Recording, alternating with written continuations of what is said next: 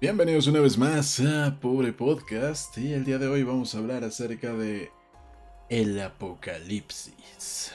Yes. El apocalipsis, uno de mis temas favoritos cuando no hay nada de qué hablar. Exactamente, vamos a hablar del apocalipsis. Y bueno, uh -huh. es uno de los mutantes más peligrosos a los que se han enfrentado los X-Men. Apocalipsis. También es uno de los mayores héroes. ¿Qué? No, pero ¿qué? ¿De qué carajos me estás...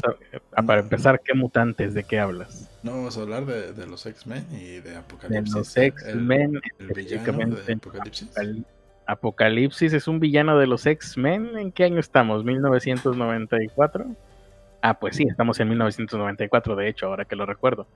Pero no creo que ese sea un buen tema, sobre todo para este mes, mes de misterio, Ernesto. Sí, es octubre, ¿verdad? ¿Estás seguro? Sí, es octubre.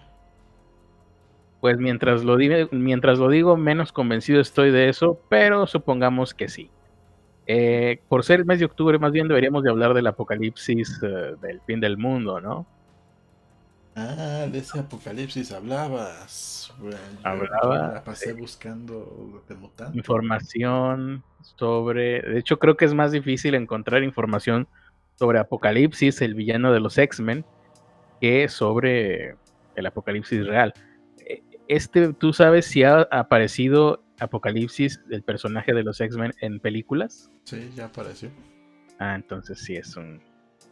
No he visto ningún meme de él, ¿eh?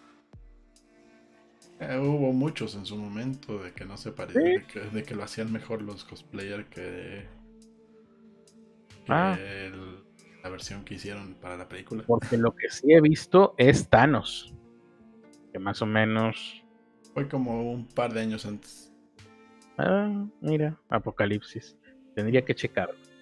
Porque sí, me pasó completamente de noche. Y como, y, y, a propósito de noche, pues hay que darle la bienvenida a la gente aquí al podcast. Recuerden, este es su late night show, morning show, nocturno, diurno, matutino. ¿O cómo era? Tú haces mejor este, este es su morning show nocturno. Uh -huh. Vamos a ver si ya hay alguien por acá. Hoy es 15 de octubre del 2019. Esto es Power Podcast, el podcast en donde no importa de lo que hablemos, lo importante es que salga. Y pues hoy vamos a hablar acerca, no exactamente del apocalipsis, aunque tal vez sí, pero también vamos a hablar acerca de que me mandan links a través de, de WhatsApp. Exactamente, eh, para que los muy pongas importante. en tu Twitter que tienes gente. Muy apenas puedo respirar y hablar al mismo tiempo mientras hago este podcast. No creo poder hacer uh, lo que me pides, pero tenemos el caso de una familia, querida gente, querida señora que está desde casa viéndonos una familia que pasó nueve años encerrada en un sótano en Holanda esperando el fin de los tiempos. Esto eh, en un chiste sería como contar el remate al principio en las noticias, es lo que se debe de hacer. Vamos a ver cómo se desarrolló toda la historia. Eh, una familia residente en una granja en la provincia holandesa de Der... Der... Drenthe fue hallada después de casi una década, cuando uno de sus integrantes apareció en un bar local y después de tomarse algunas cervezas decidió pedir ayuda. El grupo, vamos a ver cómo estaba conformado por un hombre de 58 años de edad y una familia, no se sabe bien si su familia o no. Vamos a ver, está medio truculento, todavía no se sabe mucho. Yo creo que este caso va a ser como el de la niña eh, que habían dicho que tenía veintitantos años y luego al final no se supo si los que mentían eran los padres o el que mintió fue la policía o los, la, el trabajo social. Y al final yo no supe en qué quedó ese caso. ¿Te acuerdas, Ernesto? Pues eh, todavía, no, todavía no ha terminado, pero es que el problema es que hay, hay documentos válidos de, de distintas instituciones que... Uno que dice que, tiene, que la niña tenía no sé cuántos años, 22 creo. Uh -huh. Y otro que dice que apenas... Eh, que, que en ese entonces tenía 11 y otro que dice que tenía 14 y... y así. Y está complicado. Entonces, y así, seguramente así va a ser este caso porque vean cómo estaba el asunto. Ah, ahí, ahí lo más preocupante, en caso de que les hagan un análisis tipo forense, el, le hagan un... ¿A quién? a, la niña, o sea que, que un perito especializado vaya, haga los exámenes y demuestre que tiene X cantidad de edad, pues eh, quien, iría al bote, aparte de la familia, es el doctor que, les proveyó esas, eh, el papel que decía que tenía veintitantos años. En este caso, 58 años de edad, un hombre, una familia con hijos adultos con edades comprendidas entre los 18 y los 25 años. Eh, el mayor de estos muchachos, 25 años aproximadamente, esto según información de la televisora RTV Drente, eh, entró en un bar. ¿no? Fue gracias a él a que, lo, que encontraron todo esto en el cercano pueblo de Ruiner, Ruiner World. Ruiner World. Suena chido. Pidió unas cervezas y luego les dijo a los empleados del lugar que necesitaba ayuda, pero primero las cervezas. Eh, no pidió una cerveza, pidió algunas cervezas. Eh, al, principio se pensó que el hombre mayor, quien se encuentra bajo arresto, era el padre de familia, pero el alcalde de esta ciudad, Roger de Groot, como el personaje de Guardianes de la Galaxia, le explicó a la prensa que no era así, o sea, no es el padre de familia, tampoco es el dueño de la granja del lugar donde estuvieron nueve años. Entonces, ¿qué carajos? se preguntó la prensa y al parecer aún no hay respuestas. Eh, el propietario de este bar en el pueblo de Ruiner World dijo que un hombre entró al local, pidió cinco cervezas y se las tomó. O sea, me imagino que, déme, échame una, y luego otra, y luego otra, y luego otra, hasta cinco. Y entonces dijo, pues ya que estoy aquí, eh, le reveló al dueño del lugar que se había escapado, que necesitaba ayuda, y llamaron a la policía, ¿no? De ahí del, del bar. Tenía el cabello largo, una barba sucia, Vestía ropas viejas y parecía confundido. O sea, podría haber formado parte de este podcast cómodamente. Dijo que nunca había ido a la escuela, eh, ahí está, y que no había ido a la, a la peluquería en nueve años. Pues sí, más o menos, ahí andamos, ahí andamos. O podría ser estando pero también, ¿eh? Te lo digo. Westbrick, que es eh, eh, la persona, la, el Chris Westbrick es el dueño del bar. No le había olvidado decírselos porque me dio flojera. También dijo que el joven le contó que tenía hermanos y hermanas que vivían en la granja. Él dijo que era el mayor de todos y bueno, ahí también hay que ver hermanos y hermanas en qué sentido lo decía, ¿no? Tal vez eran un culto, un, un clan o algo así. Eh, dijo ser el mayor de todos, manifestó que querían poner fin a la forma como estaban viviendo. O a lo mejor era una forma extraña de decirle a sus que veres, a lo mejor era Monterrey. A lo mejor era un grupo de flor de la abundancia también, puede ser. Puede darse el caso. La policía acudió a la granja, revisó la zona, descubrió una escalera oculta detrás de una despensa en la sala eh, que conducía al sótano donde estaba la familia. Allí ocultos a la espera del final de los tiempos estaba la supuesta familia. Ahora, Ruiner World tiene una población de menos de 3.000 personas, es decir, no hay nadie en ese lugar, es un rancho es como Twin Peaks, es más, de hecho es menos que Twin Peaks porque según recuerdo en la serie del pueblo de Twin Peaks creo que tenía 5.000, 8.000 habitantes, algo así. Creo que sí. Pues los mismos se encontraban siempre, ¿no? Em, eh, se encuentra fuera del pueblo, es accesible a través de un puente que cruza un canal. Eh, la granja está parcialmente oculta detrás de una hilera de árboles, tiene un terreno grande y una cabra. Eso es muy importante la cabra. Seguramente para eh, rituales satanistas. El vecino de este lugar, un vecino de este lugar, le contó a los medios de comunicación que en la granja solamente había visto a un hombre y que también había algunos animales como un ganso y un perro. Una cabra, un ganso y un perro, y con eso ya tienes el, inicio de un bonito cuento infantil. El repartidor de correos, otra persona clave ahí, eh, dijo que Sí, el único. ¿Cómo? O de una ah, creepypasta. Sí, sí. El repartidor de correos, ¿no? Ahora en esta creepypasta también, dijo que nunca había entregado una carta en ese lugar. En realidad es bastante raro ahora que lo pienso, pero no lo había pensado hasta ese momento. Eh, ahora, preguntas, porque la policía todavía no sabe bien qué onda con esto. Confirmó que este hombre de 58 años de edad fue arrestado, está bajo investigación por negarse a cooperar con las autoridades. Llegaron y dijeron, estamos vendiendo boletos para una rifa, para una cooperación, para la policía. Él no quiso comprar y lo arrestaron por negarse a cooperar. con las autoridades. Ayer eh, alguien nos reportó, ¿eh? ¿Dijiste algo? Plop. Ah, plop. Ayer alguien nos reportó, eh, a falta del remate de batería, hay que conseguirnos el remate de batería. Sí. Hay que conseguirnos muchas cosas. Ah, ayer alguien nos reportó, dijo eh, la policía, la policía, en un tweet, porque así es ahora el mundo a través de tweets. Ayer alguien nos reportó su preocupación por las condiciones de vida de unas personas en una casa en la Alten- en Wittensburg, en World, y fuimos allí. ¿no? Sí. Aún tenemos muchas preguntas sin respuesta. Dijeron los policías que si los policías tienen preguntas sin respuesta, pues ya estamos fregados. Sí, no, Eh, no sabemos si ve baba roja o ve baba verde. Seguramente vieron baba de todos los colores. Eh, porque imagínate, nueve años sin salir, está canijo. Todos los escenarios siguen abiertos, dice, mientras realizan la investigación. Aún no queda claro cuánto tiempo pasó la familia en el sótano. ¿Qué ocurrió con la madre? Porque no está, no había. Ah, El alcalde de la localidad dijo que segura, pa- podría ser que falleció hace, hace tiempo. Y sobre el hombre de 58 años también hay dudas porque algunas informaciones de prensa dicen que sufrió de un ataque al corazón y que se encontraba confinado en su cama. Así que este es apenas el inicio de una historia que seguramente no le daremos seguimiento en este podcast. Su podcast favorito de misterio.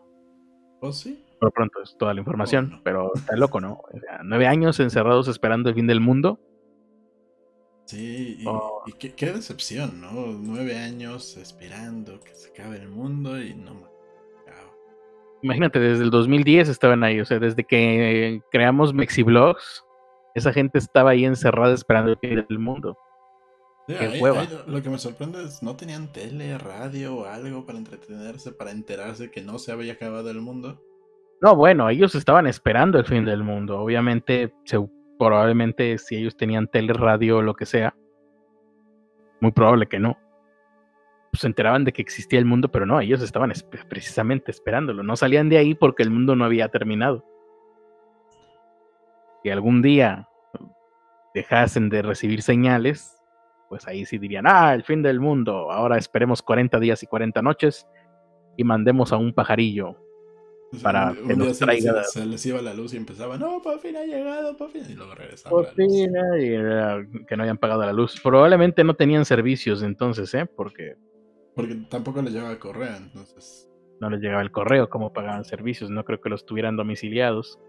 Y no creo que tuvieran paneles solares. Mucho menos. Así que, pues, quién sabe cómo lo han vivido. Pero bueno, hablando del apocalipsis, y ya que no vamos a hablar del de Marvel, ¿cuál es la mejor estrategia de salida si llega un apocalipsis? Ah, eso me interesa a niveles psicosexopasionales.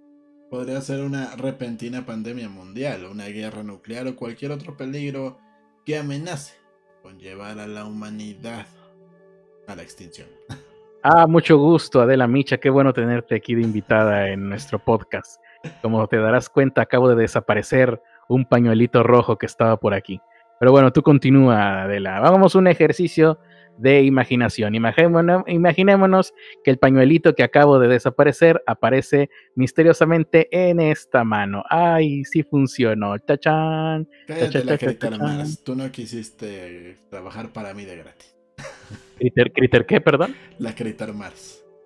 Critter Mars Aguirre. Ah, que por lo menos me hubieras puesto. ¿Cómo se llama?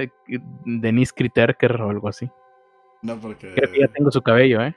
El No, cabello de. tenía que por lo menos de Lolita ya alguien lo tengo. no le pagaran. Ah, ok. Por lo menos creo que el de Lolita Ayala ya lo tengo, el cabello. Si de verdad llegase a darse un evento apocalíptico, es probable que no tuviéramos escapatoria. Pero si estás en el lugar correcto cuando ocurra la catástrofe, es posible que puedas salir airoso de la tormenta y ayudar a la humanidad a la posterior reconstrucción una vez que haya pasado todo. Ah, el mundo se va a acabar mediante una tormenta. Es bueno saberlo. Con esta perspectiva, un equipo de científicos de la Universidad de Otago, en Nueva Zelanda, ha identificado e incluso clasificado los mejores refugios potenciales en una crisis de este tipo. Lugares que podrían garantizar de forma la supervivencia humana a largo plazo frente a pandemias catastróficas y otras amenazas posibles de extinción. O sea, hicieron un mapeo de dónde debería de estar uno para salvarse del fin del mundo, básicamente, ¿no? Exactamente. ¿Alguno de estos lugares incluye a México? No sé. Lo, lo descubriremos en uno. Creo recordar que no, pero bueno. Aunque a primera vista puede parecernos algo sacado de una película de ciencia ficción distópica, los científicos advierten que los peligros, aunque no son inminentes, son totalmente plausibles y podrían ocurrir en el futuro. Los descubrimientos... pero si son plausibles, ¿qué significa? No son in- ah, que no están a punto de llegar, pero que Ah. son posibles. No son inminentes, pero son plausibles. No, es- no están aquí, eh, eh, pero van a... Como el sexo, ¿no? No es inminente, no es mi vida, pero es plausible. Exacto. Si salgo a la calle con la cartera llena. Sí. Los descubrimientos en biotecnología podrían conducir a la pandemia de, de ingeniería genética que amenaza la supervivencia de nuestra especie, aclara Nick Wilson, coautor del trabajo. Au- Aunque los portadores de enfermedades pueden sortear fácilmente las fronteras terrestres, una isla cerrada autosuficiente podría albergar una población aislada y tecnológicamente experta que podría repoblar la Tierra después de un desastre.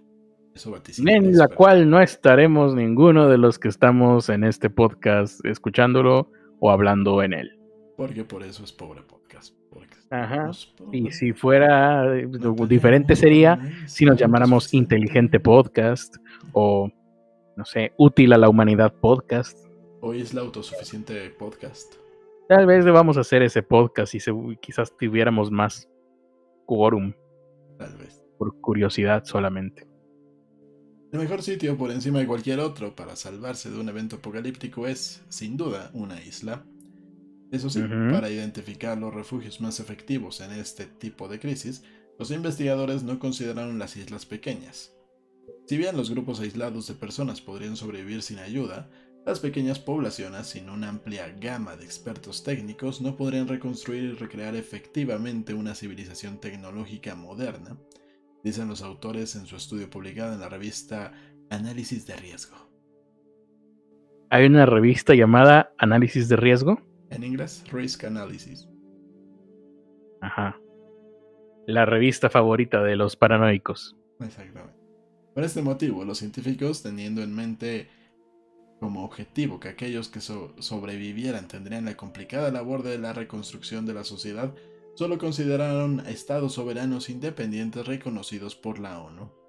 En la compra del número de este mes de la revista Análisis de Riesgo, te regalamos una muestra gratis de Ribotril. Y que no tengan fronteras terrestres compartidas con otros estados eh, y no conectados a otras naciones con poblaciones de más de 250.000 personas. Un pocas, ¿no? Pues de eso se trata, ¿no? O sea, en una isla no vas a meter a mucha gente. Y ¿Qué si metes a mucha gente en una isla, pues eclosiona, ¿no? Bueno, ¿Qué más tuvieron en cuenta? Las características de la población, la ubicación física del refugio, la disponibilidad de recursos naturales, las características políticas y sociales. El resultado es una lista de que no 20 sean morenos. más seguros del mundo. ¿Cuál es el mejor? Vamos a descubrirlo. Ah, maravilloso. Para empezar, van a ser puras islas. Así que la única esperanza que tenemos en México sería Isla Mujeres. Y no sé si tengamos por ahí alguna otra isla o archipiélago. Pues mira, el primero es Vanuatu. ¿Conoces Vanuatu? No conozco Vanuatu. Mm, Yo tampoco, no. nunca había escuchado de Vanuatu. Pero aquí dice que A lo mejor país. ese es el punto, ¿no? Que nunca hayas, que nadie sepa que existe y ahí te vas. Mientras todo el mundo se muere, nadie lo va a encontrar el lugar. Como la isla donde Ayn Rand hacía su. su. eh, Su metrópolis, ¿no? ¿Cómo se llama? Su utopía, exacto. esa es la- su utopía estúpida, ¿no? las utopías más idiotas que se ha visto. Pero bueno, Hagamos una utopía donde todos sean pinches infelices. eh, esa sería mi utopía. Vanuatu. Las Vanuatu. mejores naciones para sobrevivir a una pandemia mundial, de peor a mejor, empiezan con Vanuatu. Ocupa el puesto número 20 del ranking de lugares más seguros del mundo en caso de apocalipsis. Vanuatu o República de Vanuatu es un país insular localizado en el Pacífico Sur. Y según expertos, varias de las naciones insulares que fueron examinadas carecían de recursos independientes, incluidos los suministros de energía, y también carecían de capital social y de estabilidad política para hacer Ah, o probable la cooperación efectiva después de Están eh, tomando en cuenta que ya tengan una su sociedad establecida. Que tengan una sociedad establecida y que no dependan de otros países para, para servicios como electricidad, tecnología. ta, ta, ta, ta, ta. Hombre, pues me sorprende que hayan conseguido 20 lugares. Y, y me, sorprende, me sorprende que Vanuatu, un país del que nunca escuchamos hablar, eh, no, no tenga esa dependencia económica de otros países. Tiene nombre de que depende de Estados Unidos, ¿eh? Eso. Eso sí, pero Tiene nombre de o paraíso fiscal o prostíbulo de- del mundo, algo así. O las Eh. dos cosas juntas. Generalmente son las dos cosas juntas. tal, quizás. En el lugar número 19 tenemos a...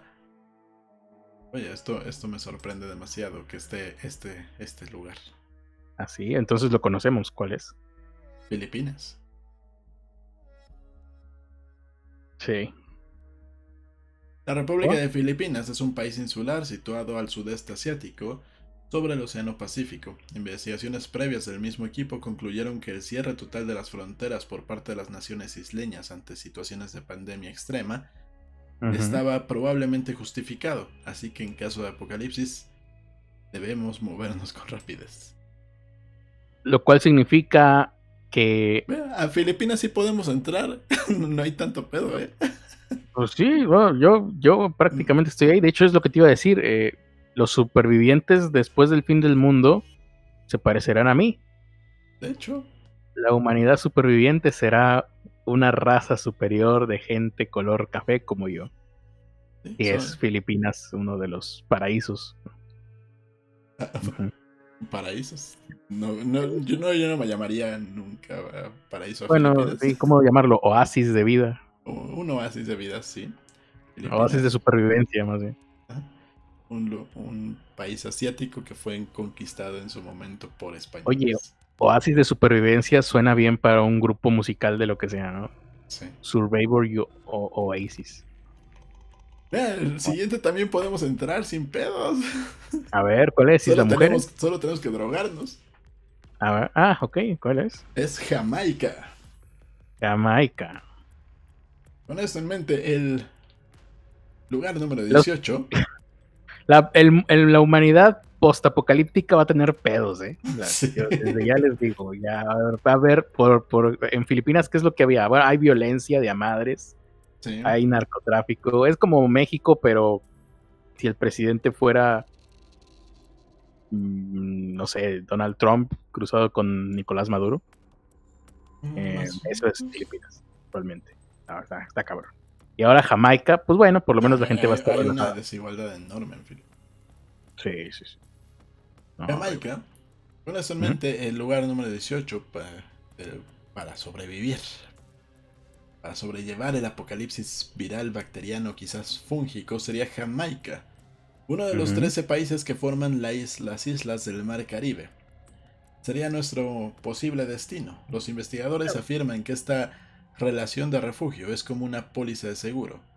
Esperas no tener que necesitarlo nunca, pero si ocurre un desastre, entonces escucha reggae. La estrategia debe haber sido implementada con anticipación. Significa que ento- entonces que en este momento personas mu- con mucho dinero en el mundo seguramente tienen preparados sus planes de escape. ¿eh? Ya, Yo creo que sí. yo lo haría si tuviera dinero. Sí. Elon Musk debe de tener ahí un- una cápsula subacuática que, que lo lleve directamente a, al Caribe. ¿Por qué crees que hace túneles? Ajá, sí, sí, ya de tener su hiperloop directo al, a Jamaica. El siguiente es uno que otro que no conozco. A lo mejor alguien de aquí del chat sí lo conoce. Díganos si lo conocen. Se llama Islas Salomón. Me suena muchísimo. No, no por el rey Salomón, sino por Isla Salomón. Casi te diría que recientemente habrá habido una noticia de eso. A ver, Islas. Con suerte nunca tendremos que confiar en una clasificación como esta. Pero eso creo que el becario ya, ya, ya aclaró que no, no es un lugar bonito. Ok, las Islas Salomón. Bueno, aquí dice China arrebata a Taiwán otro aliado, Islas Salomón. O sea, Taiwán rompió relaciones con las Islas Salomón eh, a mediados del mes pasado. Por eso me, me, me- lo tenía yo tan presente. Sí, algo, algo está pasando ahí en las Islas Salomón. Pero bueno, con suerte nunca tendremos que confiar en una clasificación como esta, pero eso no significa que no sea importante sopesar nuestra opción. Eh, el puesto número 17 de lugares más seguros de la Tierra en caso del apocalipsis es Isla Salomón, un país insular independiente situado en Oceanía, cuyo idioma Hostia. oficial es el inglés. Oh yeah, baby. Oh yeah. El siguiente suena como a un lugar bíblico, pero no. Comoras. Perdón. Comoras. C-O-M-O-R-A-S. C-O-M-O-R-A-S. Exactamente. Comoras. Con horas, ah, con N, con N. No, con M. M de, de mamá. M de mamá, Comoras, ok. Como Sodoma y Comoras. Exactamente. Fue lo primero que pensé, pero no lo conozco. Los investigadores reconocen que su metodología puede incluir una serie de deficiencias que se puede refinar en futuras investigaciones y afirman que las ramificaciones del futuro cambio climático también deberían considerarse con mayor profundidad. Pese a ello. Comoras es un grupo de tres islas en el sureste de África y ocuparía el puesto número 16 en esta clasificación apocalíptica. Esto es un apocalipsis solo de pandemias, ¿no? Porque si es por cambio climático, seguramente las islas es lo primero que se va al carajo. Me quedé pensando en eso, porque dije yo. mm, mm. También me quedé pensando, Comoras es un muy buen nombre para un sistema operativo. Eh, para este, este de aquí, si no nos alcanza Pirate, A ver, es Sri Lanka, Sri Lanka, no sé cómo se Sri Lanka, ok. Los hallazgos del estudio muestran cuáles de las islas del mundo podrían servir más como refugios potenciales para garantizar la supervivencia a largo plazo frente a pandemias catastróficas u otras amenazas existenciales relevantes. En el puesto 15 está Sri Lanka, ubicada en el Ajá. Golfo de Bengala. Que aparte creo que es un país con petróleo, ¿no? O por lo menos está cerca de algo. He escuchado eh, de él respecto a estos eh, emprendedores, ¿no? Que dicen, tienen ahí sus países que van a querer conocer. Uno de ellos era, ¿dónde era donde te cortaban la mano si robabas? Y a todos Eh. los emprendedores les encanta esa idea. Arabia Saudita. Eh, no. Eh, se puso de moda en la década pasada de que todos, ay, sí, el país de no sé qué huevos. Empezó toda esa modita, eh, pues, gente como Robert Kiyosaki, y luego todos le siguieron la onda. Y bueno, Sri Lanka era uno de ellos, ¿no? De estos países ultracapitalistas. Pero que- explotadores, tal vez por lo mismo. Y donde la población está sometida, entonces alguien con capital puede llegar e imponerse y pues hacerse de fortuna explotando al, a la gente que está ahí. Las, eh, la siguiente es un paraíso tropical Ajá. Y son las Mal- Maldivas. Las Maldivas. Ajá, en el Océano Índico. En el 2019, la Junta Mundial de Monitoreo de Preparación, la GPMB, una organización independiente convocada conjuntamente por la OMS, y el grupo del Banco Mundial advirtió que el mundo no está preparado para un brote de una enfermedad a grande escala. ¿A dónde huir? Ujú. A las Maldivas.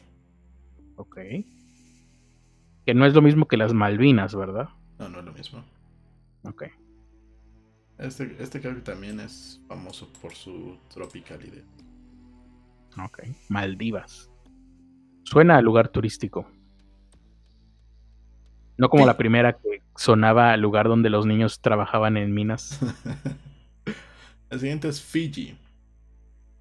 También es Ah, caro, como ¿no? el de donde es- de donde viene el agua embotellada. Creo.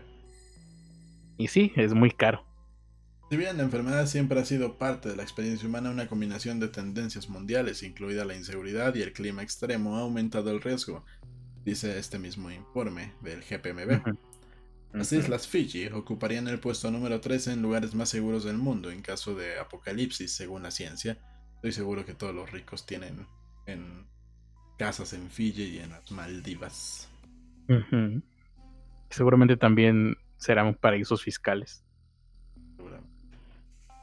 En el puesto número 12. ¿Sabes qué me acabo de dar cuenta? Que hubiera sido genial empezar desde el número 10. Sí. sí,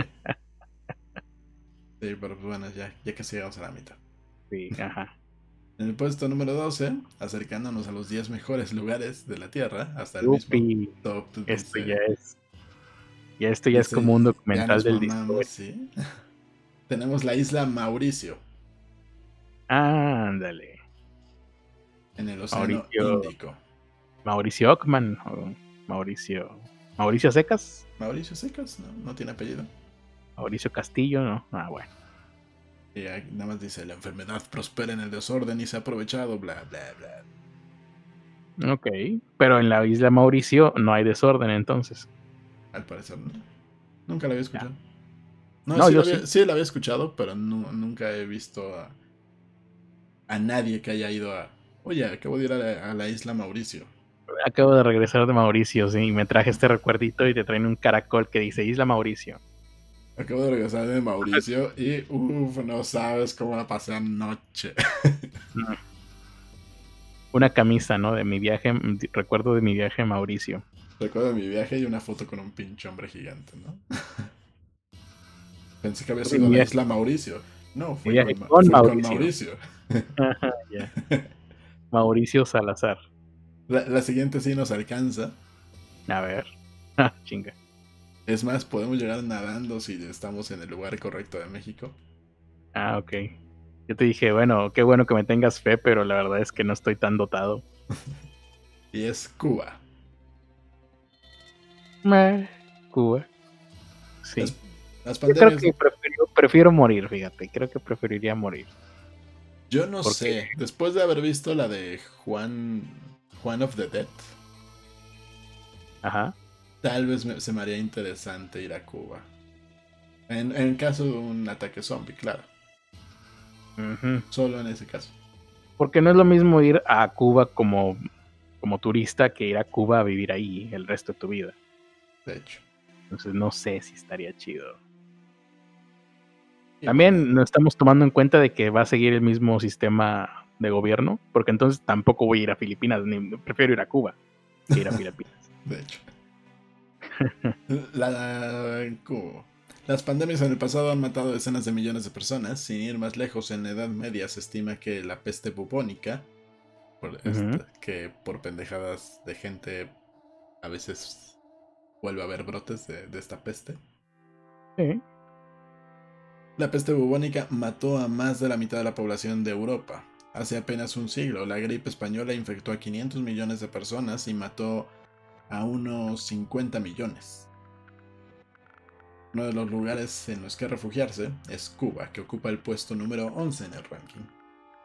Hmm, ah, pero oye, pero ¿cómo está la cosa? ¿Es de más a menos, de menos a más?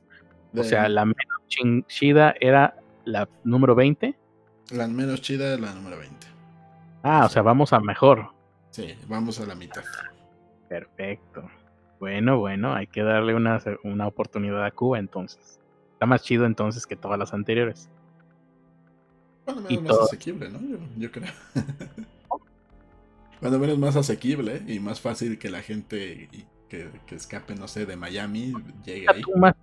deja tú más que asequible porque en un eh, eh, eh, escenario postapocalíptico el dinero no valdrá, tendremos que volver a la edad de piedra, pero eh, fácil de llegar. Yo espero que ahí estéis la mujer, es algo más cercano, ¿no está por ahí Chapala o algo? No lo sé, apenas vamos a ver. Pero... Xochimilco, ¿no? No hay Xochimilco. No creo que esté Xochimilco. Pero lo que sí está es el lugar donde sale el rey ¿Cómo se llama? ¿Rey William? Eh, Madagascar. Sí, Ah, me preguntabas sí, por, llama- el- por el sí nombre del rey y yo te contesté lo que ya sabía. sí, se llamaba así el rey. Oye, este. Oye, Critter, ¿en qué año se descubrió América? Ah, Cristóbal Colón. Exactamente.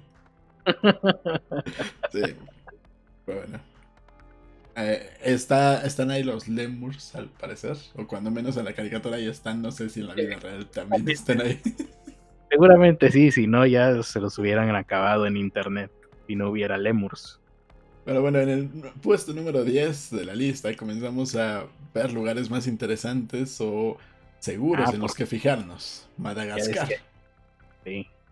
Con los viajes globales como una parte estándar de la sociedad, los investigadores afirman que una nueva enfermedad también podría extenderse fácilmente por todo el planeta. Pues si bien las restricciones de viaje podrían ayudar a retrasar un brote, no lo detendrían. Gracias por. Es bueno saber que moriré eventualmente de todas maneras. En medio de dolor y sufrimiento. Ah, caray. Luego que. No, no estoy seguro si esta isla es chida o no es chida. Madagascar, seguramente no. Es un lugar salvaje, ¿no? No, la, la que sigue. Ah, la que sigue. Ah, no, sí, se ve chida, ¿eh? Todo ya- todos los, los lugares turísticos que tiene. Ah, bueno, bueno, vamos a ver. Está, está chingón. Ah, Es, Es que va, va de peor a mejor. ¿eh? Y Con razón, en la, en la número 20, pues los niños trabajaban en minas de sal y ahora ya va- vamos a un lugar turístico. ¿Cuál es? es Barbados Barbados. y está en el puesto número 9, clasifi- la clasificación de lugares más seguros de la Tierra en caso de apocalipsis. Tenemos a la isla Barbados, situada en las Antillas Menores. Y los científicos Boyd y Wilson analizaron 20 estados insulares sin fronteras terrestres y con poblaciones superiores a 250.000. Utilizaron 9 dominios relevantes para la resiliencia y evaluar su idoneidad como refugio. Seguramente se fueron de pinche peda. de Tam- Barbados, también se compró-. También se compró un diccionario de sinónimos, el becario que redactó este informe. Ya, ya se copió tal cual lo que estaba al principio de la nota, güey. Ni siquiera los sinónimos ocupó.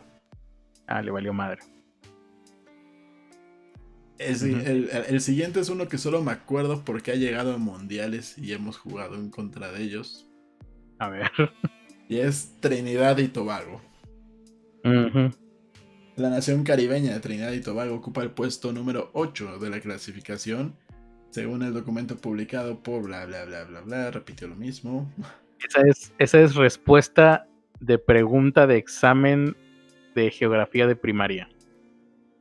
Si todos nosotros que estudiamos primaria, en algún examen de geografía, alguna respuesta alguna vez fue Trinidad y Tobago. De hecho. Eh. A ver.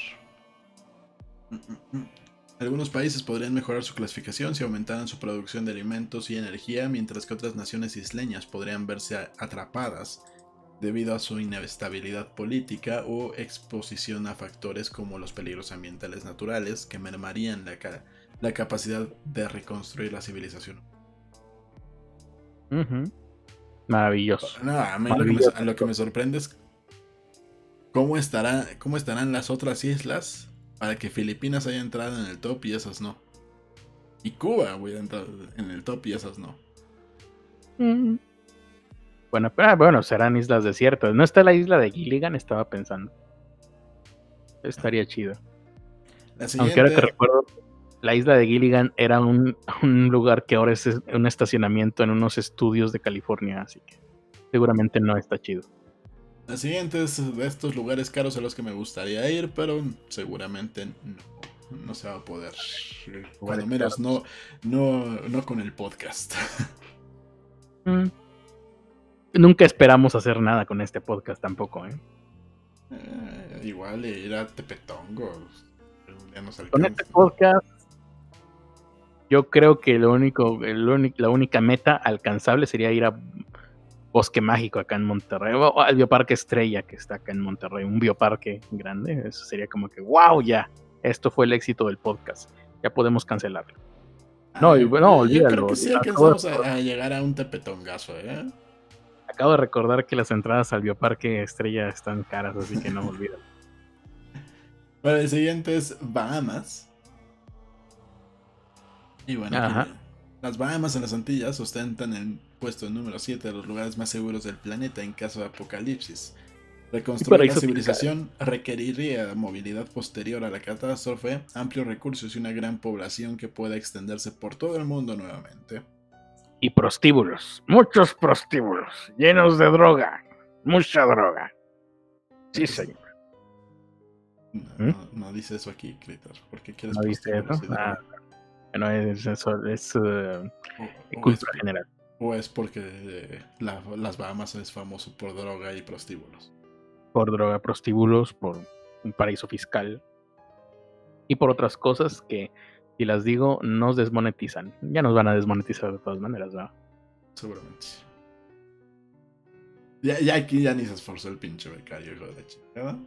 A ver, ¿qué dijo el becario? La siguiente isla es la Islamidas. Ja, ja, ja, ja. Ah, Ya eran las 12 de la noche. ya lo que sigue es chinga tu madre, Ernesto, ¿no?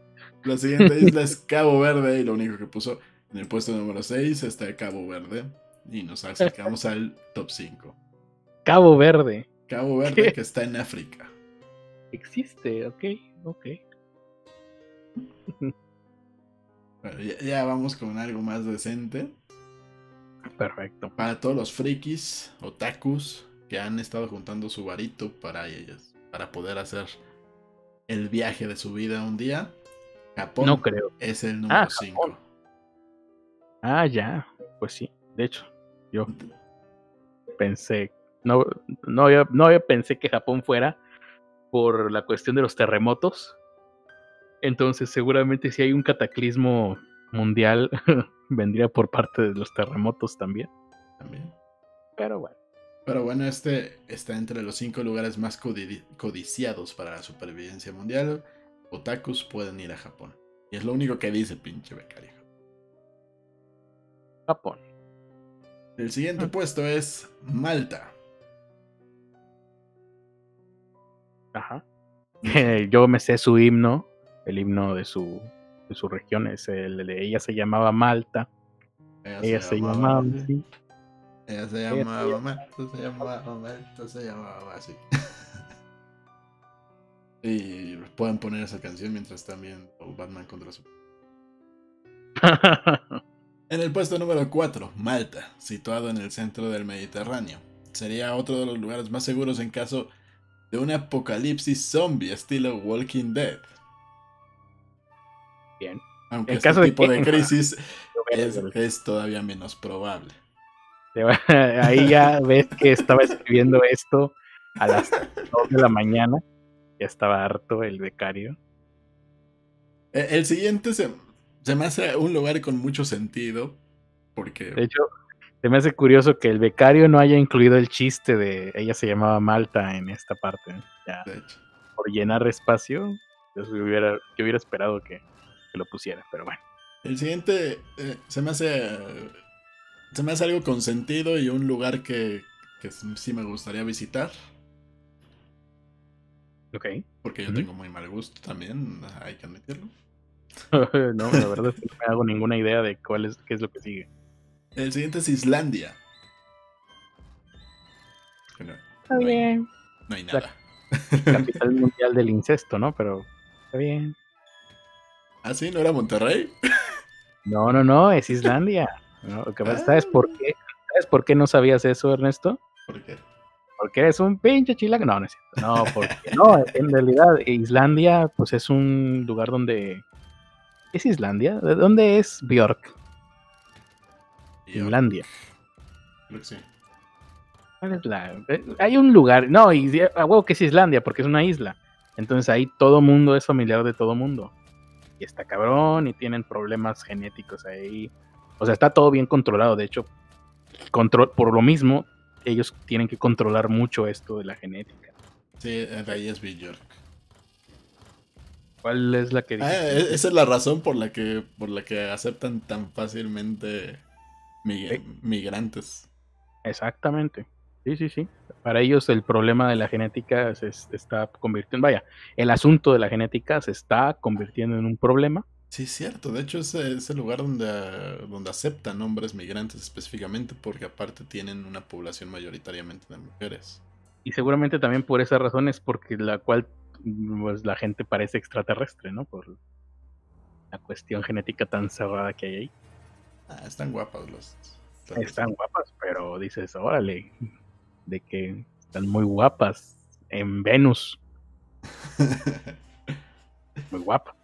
York es una mujer muy guapa, pero dices, está, aquí hay, es una Bjor- raeliana. Bi- Bi- Bjork es como rarita para Islandia. ¿eh? Sí, no, no es el, el, el común.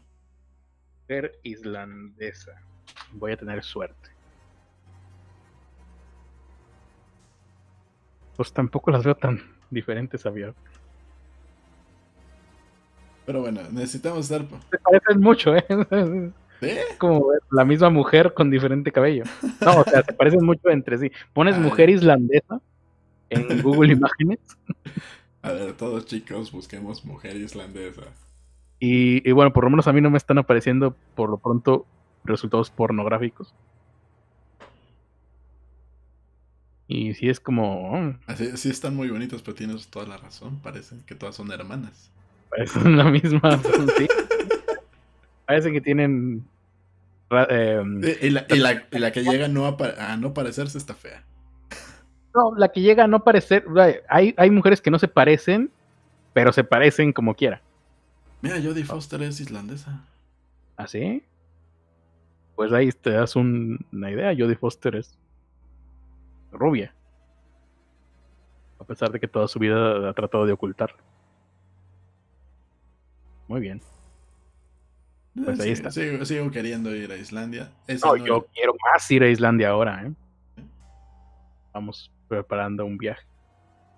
Seguramente ahí por, seremos por favor, dioses, dioses latinos del sexo. exactamente, por favor, chiques, ustedes pueden donar todo su dinero a pobrepodcast.com para que nosotros podamos ir a Islandia y mudarnos para allá. Vamos para allá y vivir el resto de nuestra vida de nuestros cuerpos. Exactamente, por favor, donen mucho dinero. Como escorts No, no, les pedimos otra cosa, solo donen para que nosotros podamos ir a Islandia. Ujú. Necesitamos ¿Por estar qué? preparados para situaciones. Nuestro estudio muestra que ciertas naciones insulares tienen características necesarias para preservar la cultura tecnológica a través de un evento catastrófico. Islandia sería el tercer lugar mejor para, para lograr esto, para salvarse. Ay, para allá vamos, Islandia. Oh, sí, Islandia. Au- Aunque te diré, si Islandia está en el tercer lugar, vamos a ver cuáles son los dos primeros. No están más chidos, ¿eh?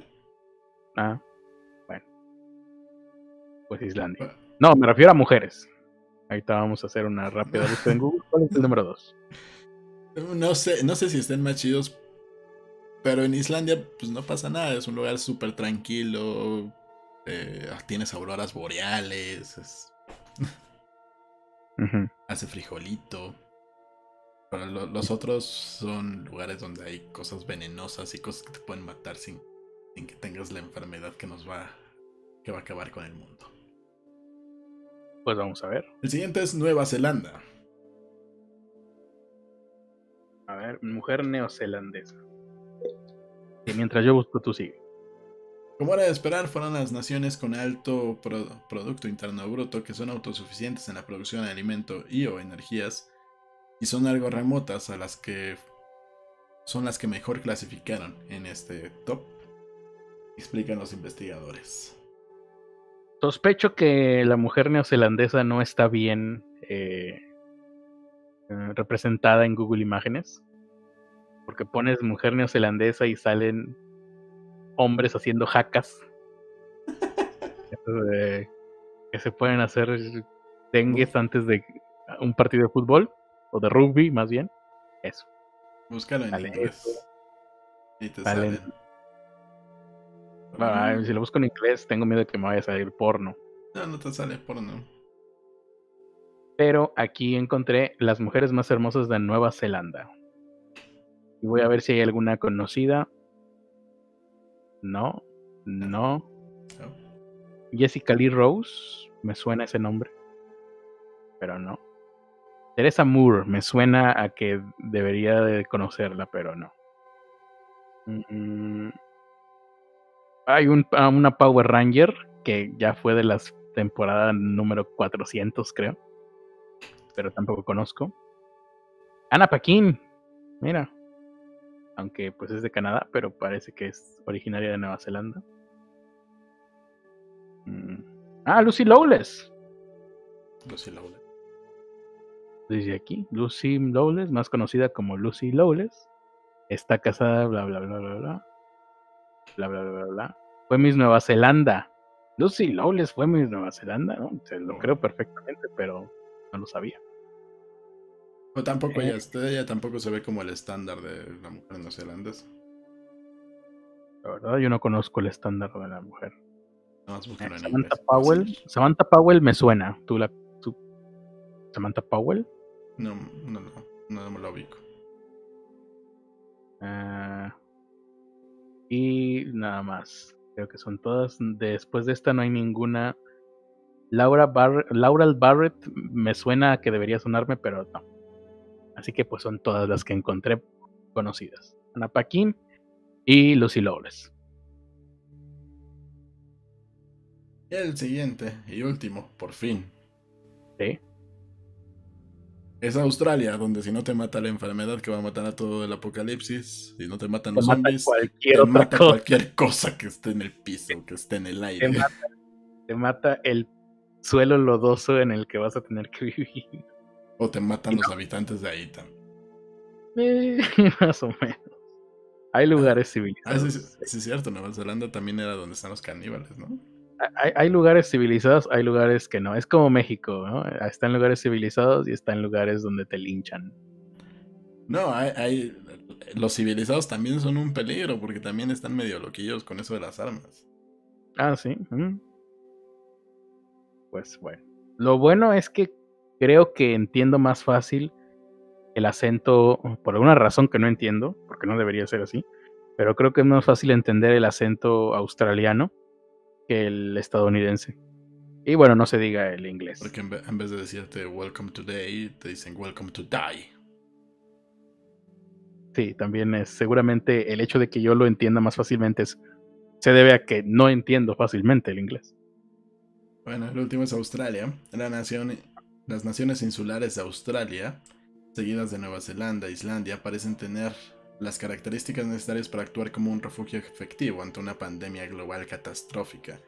A partir de la Australia es cual- prácticamente un continente, ¿no? O sea, decir vámonos a Australia como isla sería como decir vámonos a pues a, a Sudamérica como isla.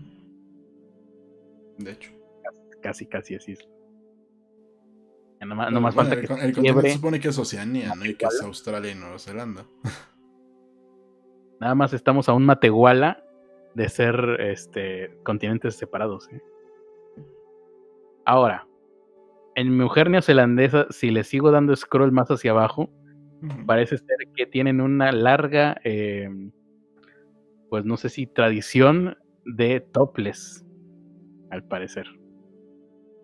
O eso es lo que me, eso es el, el dato que me arroja eh, Google Imágenes. Eh, Sí, sí, sí. ok. A mí no me sale eso, pero. Eh, Por el, por el algoritmo, seguramente. Sí. Ah, es que lo estás buscando en español, ¿verdad? Sí, mi mujer neozelandesa. Por eso. Muy bien. Entonces el último quedamos que es Australia. ¿Sabes cuál es el único problema, Ernesto? ¿Cuál? Que Australia no existe porque la Tierra es plana. Entonces Australia pues es un espejismo con actores pagados o algo así. Bueno, entonces Nueva Zelanda tampoco existiría porque está ahí pegadito, ¿no? Mm. Entonces ¿con cuál nos quedamos nada más? Nos quedamos en Islandia, chingón. Islandia, por mí me sacrifico. Auroras boreales.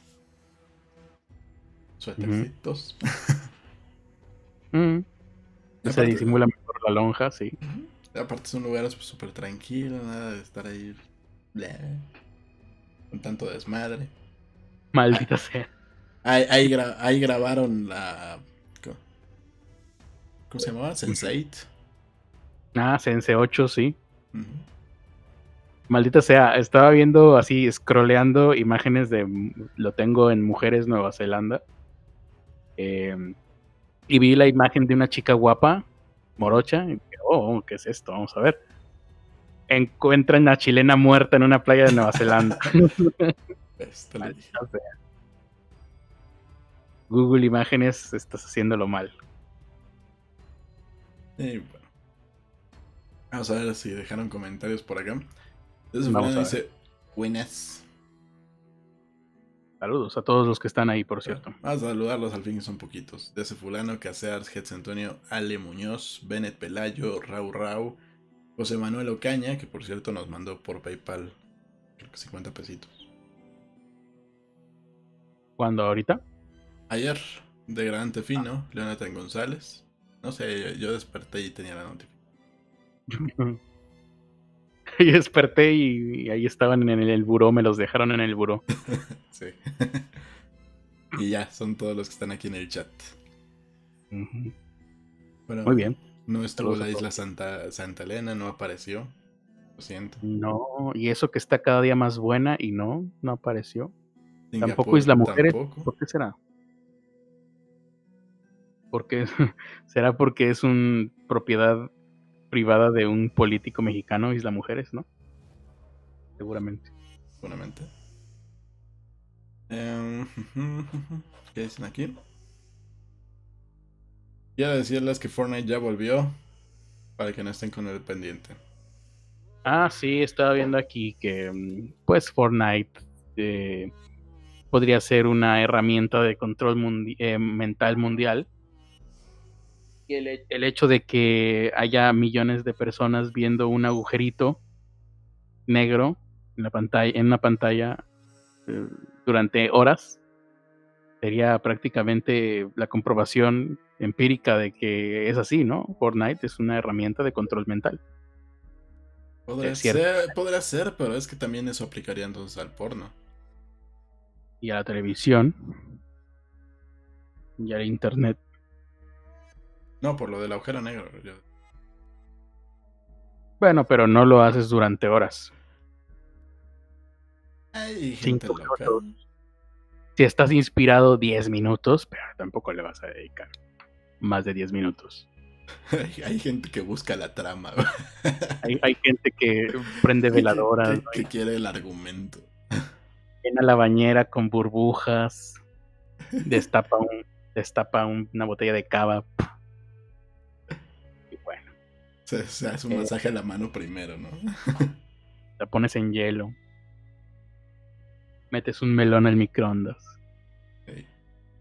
Bien, Ah, vamos a ver. ent- Entonces, ¿en qué quedó esto del Fortnite? No sé, nos, Eh. queda- nos quedan dos minutos, Hitler. Haz lo que quieras en esos dos minutos. Con la temporada 10 por, finalizada, dice aquí, Fortnite comienza compartiendo marcos hipnóticos a través de Internet con el fin de permitir producir ondas desde el cerebro, dejando a los jugadores en un a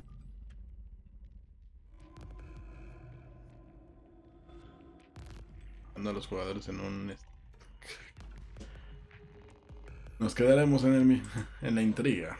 Dejen aviso que se cae. Te caíste.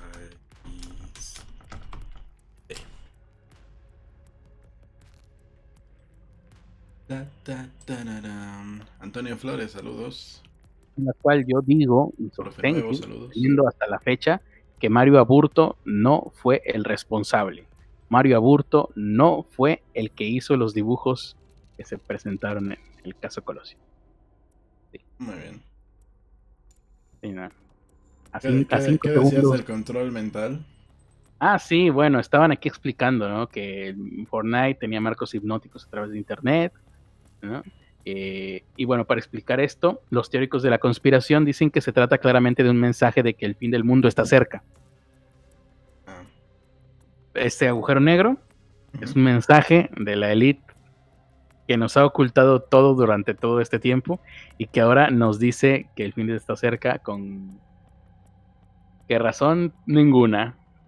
más que el divertirme siendo conspiranoico. Una posibilidad es que debido a la aproximación del planeta Nibiru, también llamado planeta X, ¿no? O por los entendidos eh, planeta, ¿cómo era este otro nombre? Del Creo apocalipsis. que le decían Caronte, ¿no? ¿Eh? Del apocalipsis. Tenía otro nombre, planeta Nibiru, planeta X. Y olvidé cuál era el otro nombre, pero bueno. Supuestamente va a aparecer a finales de este año. O sea, ya, en cinco minutos, porque ya estamos a finales de año. Y va a modificar la trayectoria de todos los cuerpos celestes cercanos a la Tierra. La Luna y ya. Los únicos cuerpos celestes. Bueno, Marte y Venus están muy lejos. Bueno, entonces, eh, otra teoría es que se trata de un mensaje advirtiendo de una inminente invasión extraterrestre. Todo esto Fortnite, ¿eh? Gente que está jugando Fortnite, ojito con esto. Junto con el agujero negro han aparecido una serie de números aleatorios. 11, 146, 15, 62, bla, bla, bla, bla, bla. Un reistrón, loco. Algunos jugadores han descubierto que los números corresponden al siguiente mensaje. No ¿Qué estaba solo. Tiene de gatito. No, no, no es El, eso. mens- el mensaje correcto es, no estaba solo. Había otros fuera del bucle. Esto no está calculado. La nada es ahora inevitable. Que no sé si esto coincide con el mensaje que nos daba ayer eh, Antonio. ¿Qué es ese sonido? Un pato. Un pato que Está- va está- cantando está- alegremente. Está imitando la voz de Hetz Antonio. Ah, ese es Jesús Antonio. Buenas noches, Jesús Antonio. Qué bueno que te volviste a conectar. eh, para ver si hay. Sí, para ver si hay más novedades. ¿no? Bueno, tampoco es, tampoco es para que te pongas así, ¿eh? No, no hay necesidad de ser mal educado. Oye, ¿qué te pasa? Mi madre era una santa. Es, sí, Bueno. Más adictivo que la cocaína resulta el Fortnite, según este informe completamente eh, eh, imparcial y con criterio eh, pro- que, acaba de preparar nuestro becario. Eh, aparte de la teoría de la conspiración, muchos aseguran que Fortnite es demasiado adictivo para los más jóvenes. Que un poquito nos dijo eso Jesse Antonio, eh, nada más que fuera del aire. Pero como yo soy un estúpido, me vale madre y lo, y lo digo ahorita al aire. Esta semana hemos sabido que dos padres han denunciado a Epic Games. Sí, ahí estás, Jesse Antonio. Está confirmando lo que dije, ¿verdad? Muy bien, gracias, Jesse Antonio. Eh, dos padres denunciaron a Epic Games comparando el juego con la cocaína y argumentando que provoca la producción de dopamina, un neurotransmisor asociado a la gratificación, y además han acusado al videojuego de estar diseñado para generar dependencia, lo que sea con tal de ganar dinero mediante una demanda. ¿no? La adicción a Fortnite. Sí, sí. Eh, no lo dije de esa manera, eh, que- Ernesto, por... eh, no, ¿cómo? Sí, Hetze Antonio. No lo dije de esa manera para no ser soez, pero bueno, ya que lo dijiste tú. La adicción a, la adicción a Fortnite tiene consecuencias reales para las vidas de los jugadores. Muchos no comen, ni se duchan, y dejan de socializar. Hombre, ¿cuánto? Oye, ¿no tienes que ¿Cuántas decirle otras- que como Critter, o sea, Critter sí se baña? No socializa, ¿Cuántas otras? no sale, pero sí se baña. Y si como, como sobre todo, como. Eh, ¿Y qué te iba a decir? Ah, bueno, ¿qué otra? ¿Qué tan? ¿Eh? Es como Chubaca, ¿no? Tú me lo vas a traducir. Dijo Hetze que él también come. Sí se nota. Sí, sí. Entonces, eh, agrega que la demanda eh, también menciona el caso de una niña de 9 años que en el 2018 tuvo que rehabilitarse después de volverse adicta al Fortnite. Ok. ¿Cómo se rehabilitó? Sería la pregunta. Jean-Philippe Carron, Oye, eso no se puede decir. que ya lo dijo, ya, ¿qué le haces? Es una Jean-Philippe- ¿qué te pasa? Jean-Philippe Caron, el abogado que lidera la demanda, acusa al creador del juego de haber utilizado psicólogos para hacerlo más adictivo. Como si los psicólogos pudieran hacer eso. Los psicólogos tuvieran ese poder serían utilizados en campañas de marketing más seguido. Me, acordé de, la película esta de Anchorman, la segunda. ¿Mm? Que el güey no sabe que es un psicólogo y piensa que un psicólogo son esas personas que tienen poderes mentales. Ajá. Pues creo que la gente que escribió esto cree que los psicólogos tienen poderes mentales. Porque efectivamente, porque, a ver, dicen aquí, los psicólogos utilizaron psicólogos para hacerlo más adictivo. Los psicólogos tienen esa capacidad. Seguramente un buen psicólogo te dirá que no. Y, si tuviera esa capacidad, entonces significaría que tendrían conocimientos secretos. Y seguramente por ahí va el pensamiento mágico de la gente que cree en estas cosas, ¿no? De psicólogos siniestros que tienen conocimientos secretos que no tienen el resto de los psicólogos, con los cuales, sí, a veces ya se emocionó Jetse Antonio, con los cuales te hacen adicto. Ah, estás traduciendo simultáneamente Jetse Antonio, ¿verdad? Tú lo estás traduciendo. Ah, yo lo estoy traduciendo. Ah, yo pensé que él me estaba traduciendo a mí a idioma pato. Eh, el abogado, el abogado dice que la compañía no advierte sobre los riesgos y peligros inherentes a su producto. O sea que en el futuro cercano vamos a ver videojuegos que van a tener advertencias como en los empaques de cigarros. Pues es que los videojuegos tienen su clasificación y, Fortnite tiene su clasificación. es para adolescentes en adelante. No, pero pues ahora, o sea, la clasificación, ahora van a querer que se clasifique según su nivel de adicción. ¿Cómo vas a medir eso, no? quiero ver quién va a ser el valiente que va a querer medir eso. Es que, es que en videojuegos te, puedes volver adicto a cualquier cosa. Hay gente que se vuelve adicto a Candy Crush, a. Al, ¿Cómo se llama? Angry Birds, Flappy Bird, cosas así. Hay gente que se le tienes que poner un juego más cabrón para que se vuelva adicto o otra cosa que no sea un videojuego. Hay gente que nunca se va a volver adicta a ningún videojuego, como yo. Pero que me vuelvo adicto a eh, cosas. Cosas que no se pueden mencionar. La verdad sea dicha, dice aquí nuestro becario. Desde el lanzamiento en el 2017, Fortnite estuvo envuelto en todo tipo de polémicas. Algunos acusan a sus creadores de secuestrar el cerebro de millones de jugadores. Seguramente su competencia. Pero también dicen que todavía tenemos nuestro libre albedrío, por lo que podemos elegir usarlo o no usarlo. ¿Cuál es tu decisión? Te viene arriba el becario, ¿no? Y cierra con una inquisidoramente este informe que ha sido un total desperdicio de tiempo y el haberlo leído. Pero bueno, tampoco es como que ustedes hubieran tenido muchas otras cosas que hacer, ¿verdad?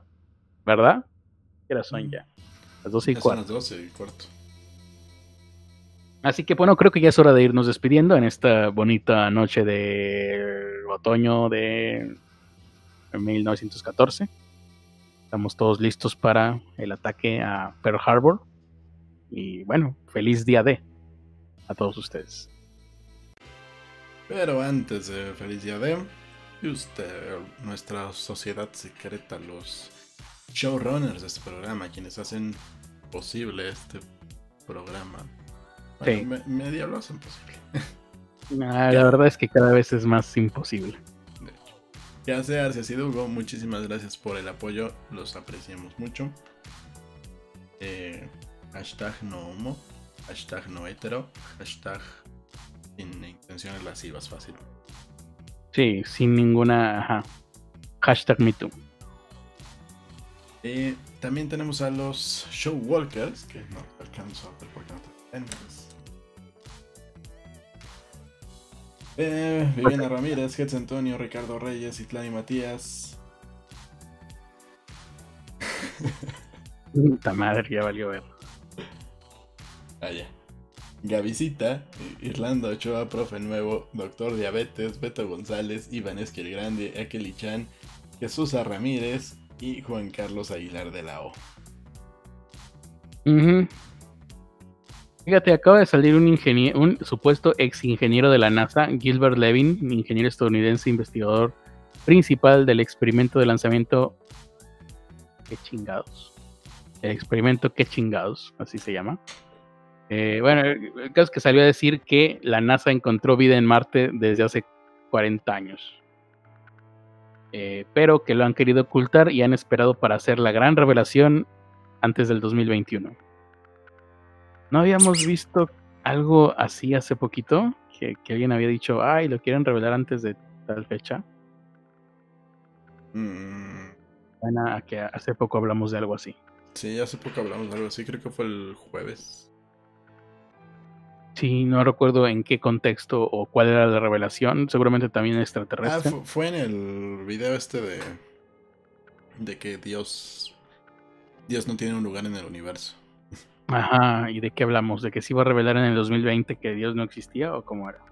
No, creo que ah, era algún mame de, de estos estas personas, ¿cómo se llaman?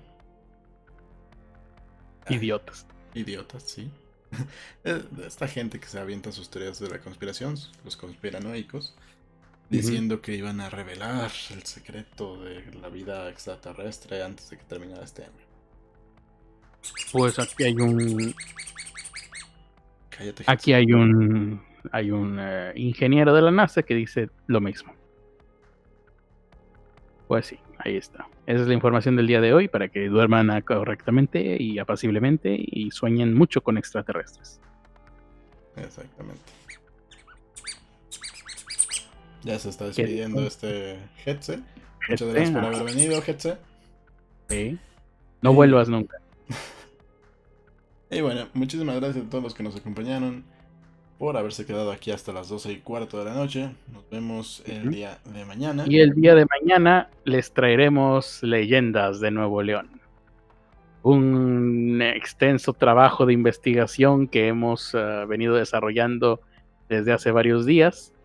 Me compré un libro y eh, tendremos, si ustedes así lo quieren, eh, leyendas propias de Nuevo León. Prepárense para ver, para escuchar la leyenda del padre sin cabeza, la leyenda del tesoro de Catuján y la leyenda de... Eh, ¿Dónde está? ¿Dónde está? Esta es la mejor de todas. Quetzalcoatl en Cerralbo. Sí, señor. Lo que nos espera el día de mañana. Uy, qué envidia les tengo a todos ustedes porque ustedes van a escuchar por primera vez estas leyendas. Lo quedaría por escucharlas por primera vez yo. Muy bien. Yo les traigo. Tremendo hype que acabo de crear, ¿eh? La Laguna Sánchez. ¿Sí? ¿Sí? Eh, sí. ¿Esto qué es esto? Suena que es una leyenda de allá. Ah, ok.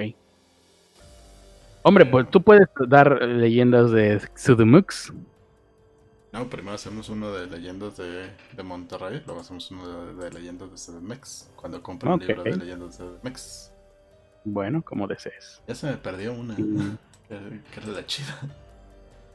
Ah, y bueno, pues nada más, eh, eso es eh, todo. Y bueno, el hype que acabo de crear, ¿eh? Yo creo, ah. no descartes que en las próximas horas, a raíz de haber anunciado esto aquí, eh, te haga trending topic, ¿no? Pobre podcast, leyendas de Nuevo León. Hashtag.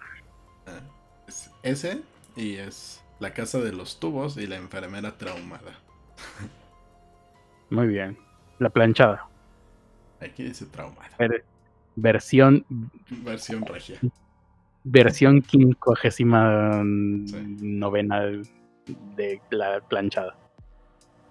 Y, bueno, aprovechando esto que vamos a hablar de las leyendas, les quiero recordar que. Bueno, no les quiero recordar, los quiero obligar a que vayan a mi Twitter o a mi Facebook o a mi canal de YouTube y contesten la encuesta que está ahí para ver cómo le vamos a poner a la sección de historias. Eh, ponle graba.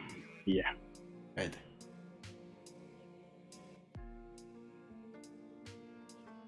Ahí ya quedó.